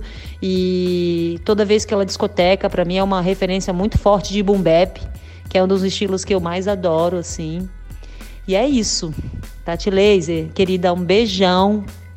É um prazer, é uma honra, né? Uma satisfação muito foda ser tua amiga, tua parceira nos projetos. E tamo aí, pra tudo, tá bom? É isso, um grande beijo. Beijo de Brasília, essa ponte Brasília, Distrito Federal e São Paulo. tá bom? Sucesso, preta, você merece. Ah, gente, vocês fazendo chorar. Ufa. Caraca! Todo mundo vai se emocionar aqui. Ai, Ai meu. Uh, DJ Dona, minha mana, da hora. Assim, a gente chora, mas é de alegria, né? Porque assim, eu vejo tanta coisa que eu passei. E aí eu ser reconhecida, ainda mais com as minhas manas. Assim, até os meninos que gostam de mim, os DJs. E eu passei por tanta coisa, nossa, tantas vezes eu pensei em desistir. Tantas vezes. E ter uma galera e chegar, não, meu, você é boa pra caramba. E eu sou uma pessoa que eu, exijo demais de mim. Minha mãe sempre falou isso, meu pai. Calma, você fica nervosa porque eu quero ser perfeita e eu não vou ser perfeita. Mas eu tento, então, assim, muito obrigado, DJ Dona, meus amigos aí que sempre me fortaleceram.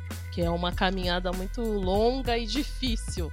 Vocês estão ligados como que é. Obrigado, gente. Vocês me matam desse jeito. esse é o, esse é o, o objetivo, né? que a gente falou, o papel de, de reconhecimento, né? Você nada mais do que merecido, né?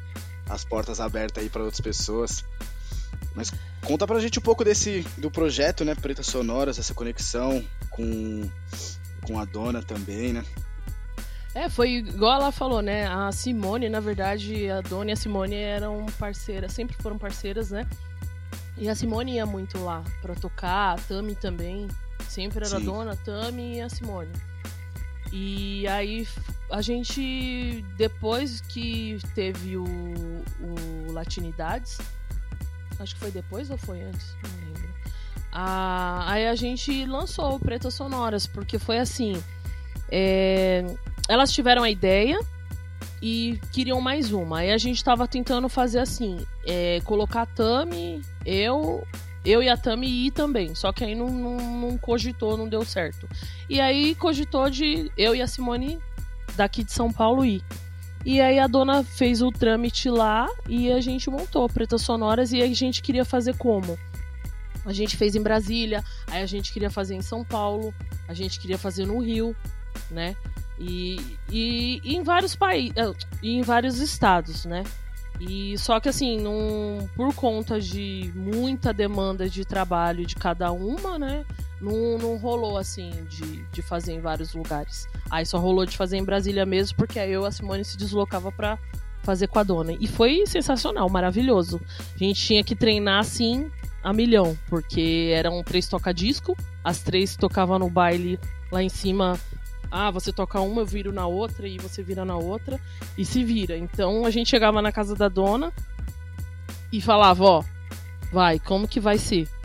É isso, isso, isso, vamos treinar, vamos treinar, meio que rápido antes do rolê e pau no gato. E é, foi maravilhoso. É, teve umas edições assim também que. A galera de Brasília, ela- eles vão muito nos rolês assim, né? Então são de lotar o rolê mesmo. E foi da hora.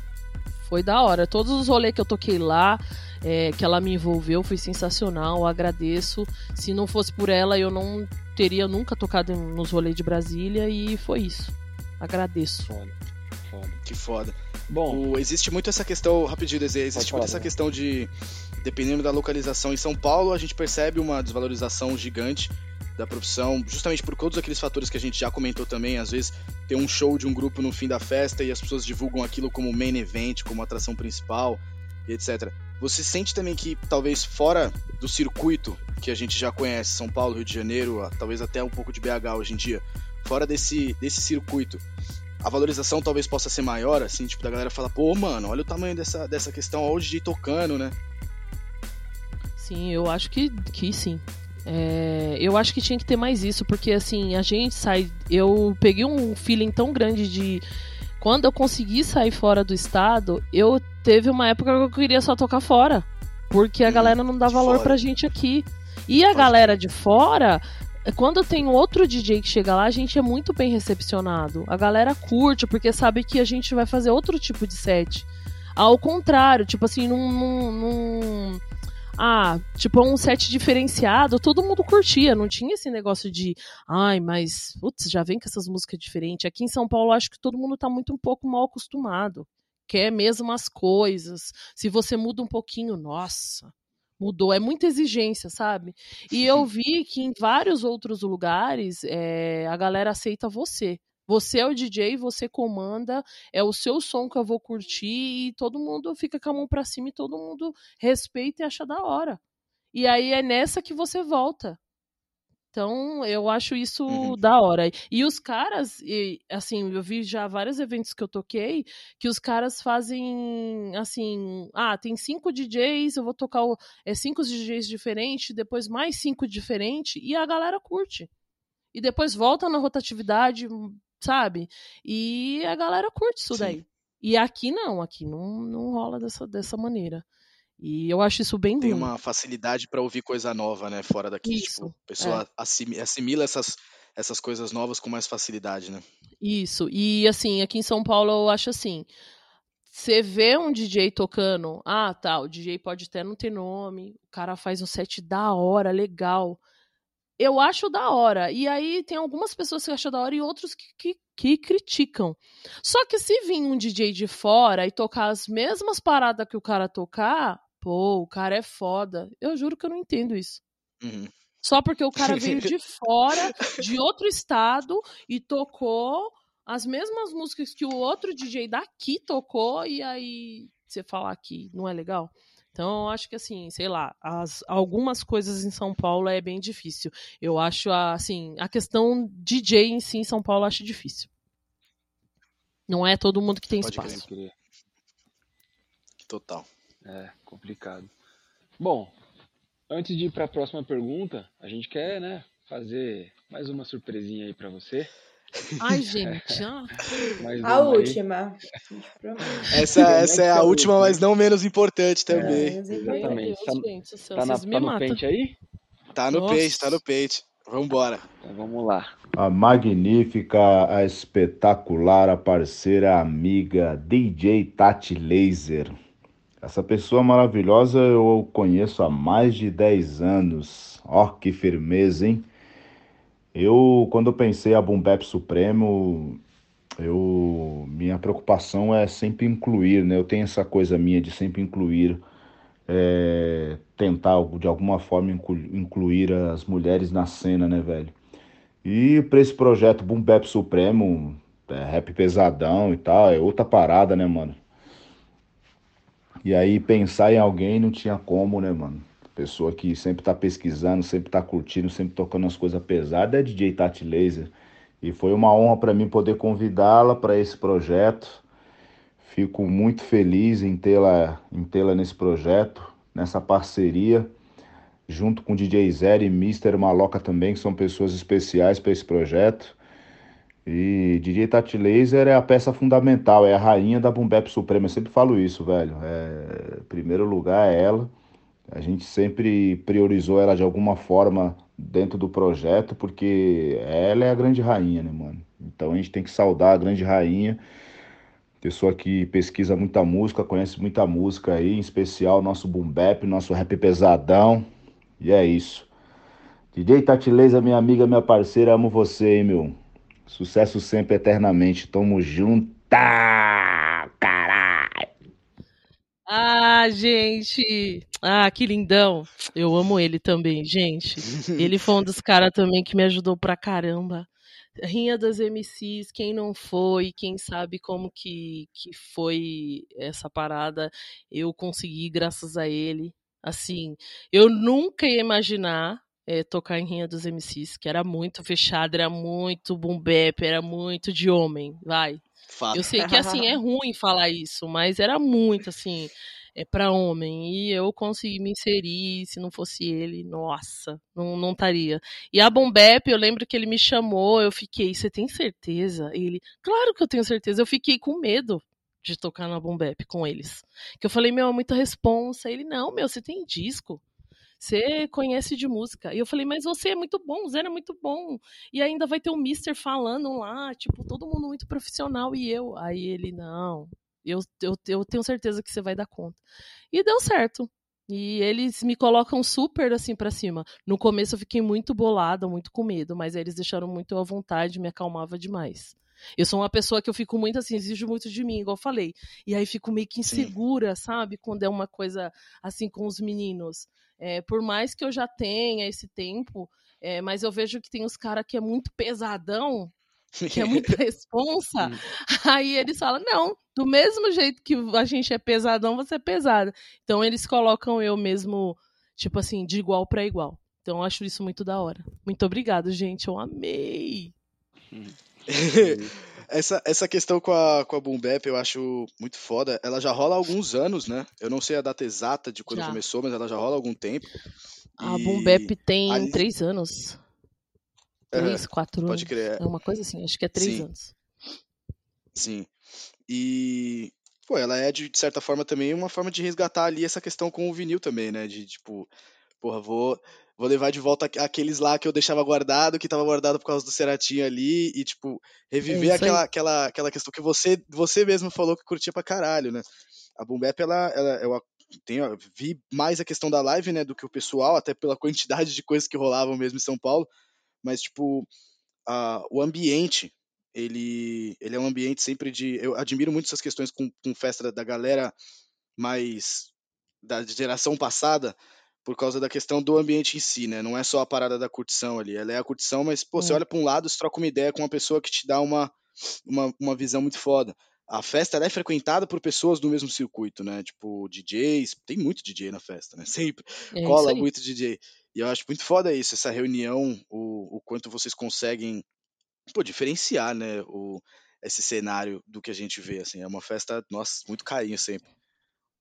É isso aí, é assim, é, a Bombep, a gente, é, quando o Dandan lançou a ideia, foi, foi isso mesmo, que ele falou, meu, ah, tá tudo muito igual, vamos resgatar nossos amigos da época, os DJs, todo mundo que curte esse som, porque na época a gente, era isso que a gente tocava, era isso que a gente, era, era em vários rolês que a gente ia, era de Bombep, né, que quem era raiz mesmo gostava, e aí foi onde que deu certo. Ainda a gente até ficou meio assim, será? Mas não, dando não, vamos sim. Eu falei, então vamos. Eu amei, porque é, eu tenho um, confesso, a maioria dos meus discos é de boom bap, eu amo. E hoje eu, eu assim, eu deixo de comprar um disco é, do streaming pra comprar um de boom bap.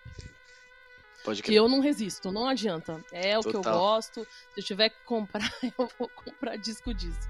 E é, foi isso, a festa foi isso daí. E é da hora, né? Que Uhum. todo mundo abraçou com muita força e até hoje, todo mundo, até na live, a gente criou a live e todo mundo pergunta, se não tem, todo mundo pergunta. E, e é isso, Uhum. da hora. É uma, uma, uma questão também da Boom Bap, é justamente por estar num cenário onde o Boom Bap, querendo ou não, ele já não é talvez tão, tão, Não. Tão ouvido, obviamente não é mesmo. Até porque surgiu outros, outros movimentos dentro da, da cultura, né? E vocês estão ali, né?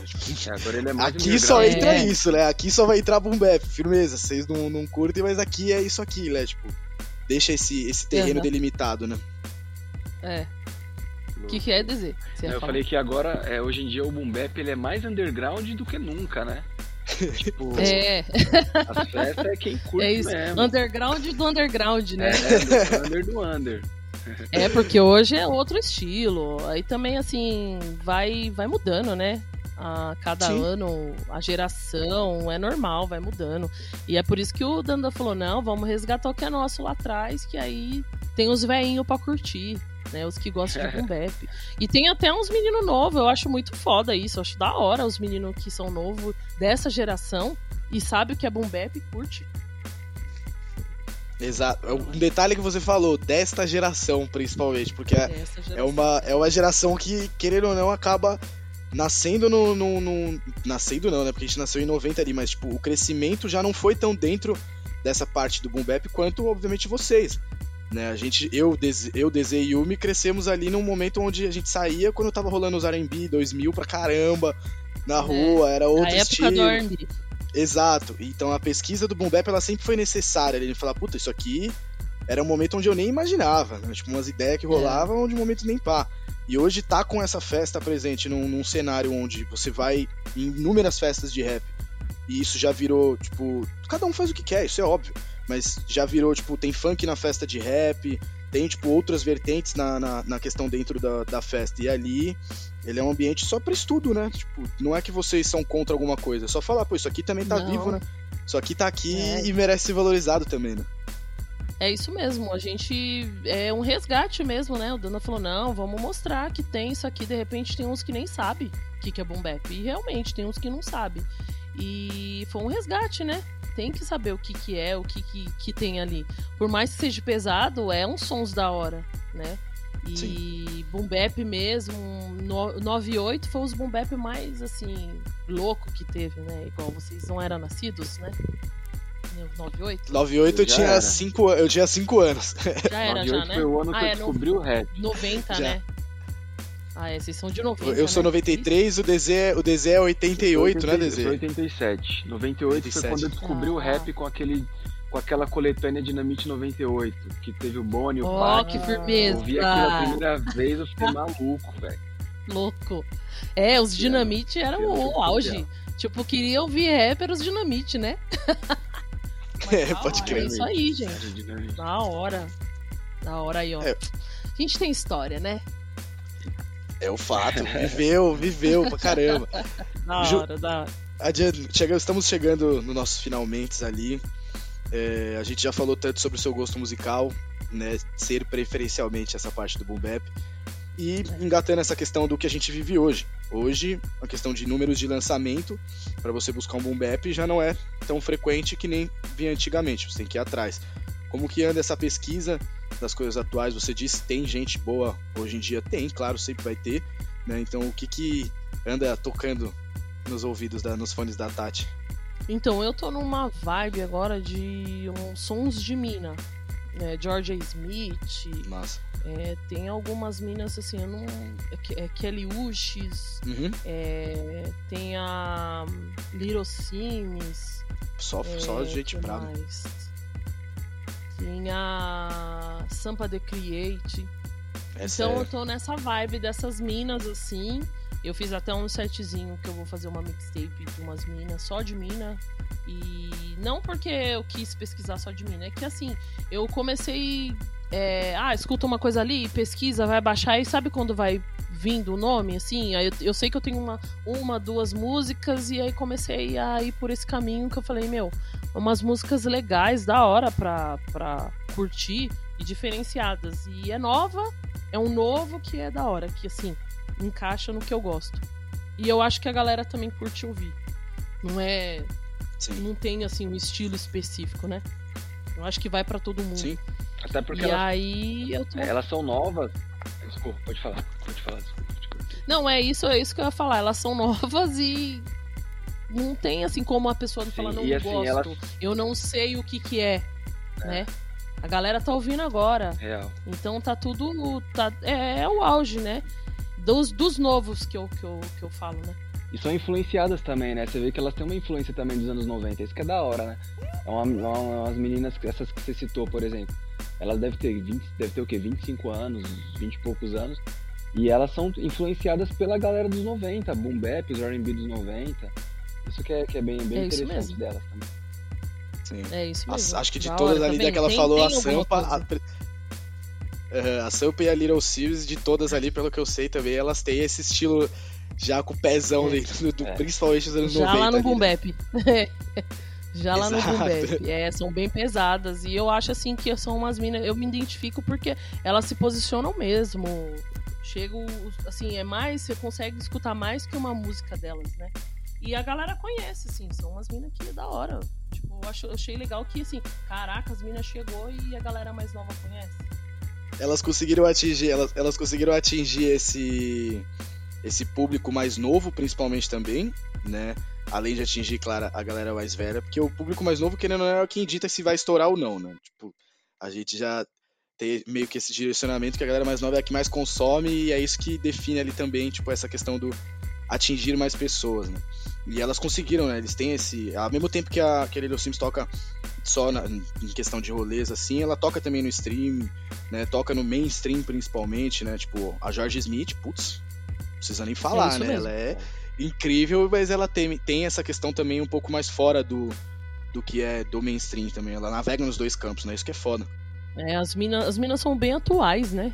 Bem atuais mesmo, estão ali, Sim. tipo, marcando mesmo, ó. Sim. Vou marcar minha presença aqui. E aí eu descobri, eu achei da hora. Eu tô baixando vários sons, é nessa linha que eu tô escutando bastante coisa. Ah, tem os trap, mas assim, eu sou. Com os trap eu sou meia. Só baixo pra tocar mesmo nos rolês. Não sou tão fã, não, vai, vou falar assim. Tem umas coisas boas, claro, mas assim, não é uma coisa que me chame assim pra falar, nossa, é demais, sabe? É não, não, isso. não, não.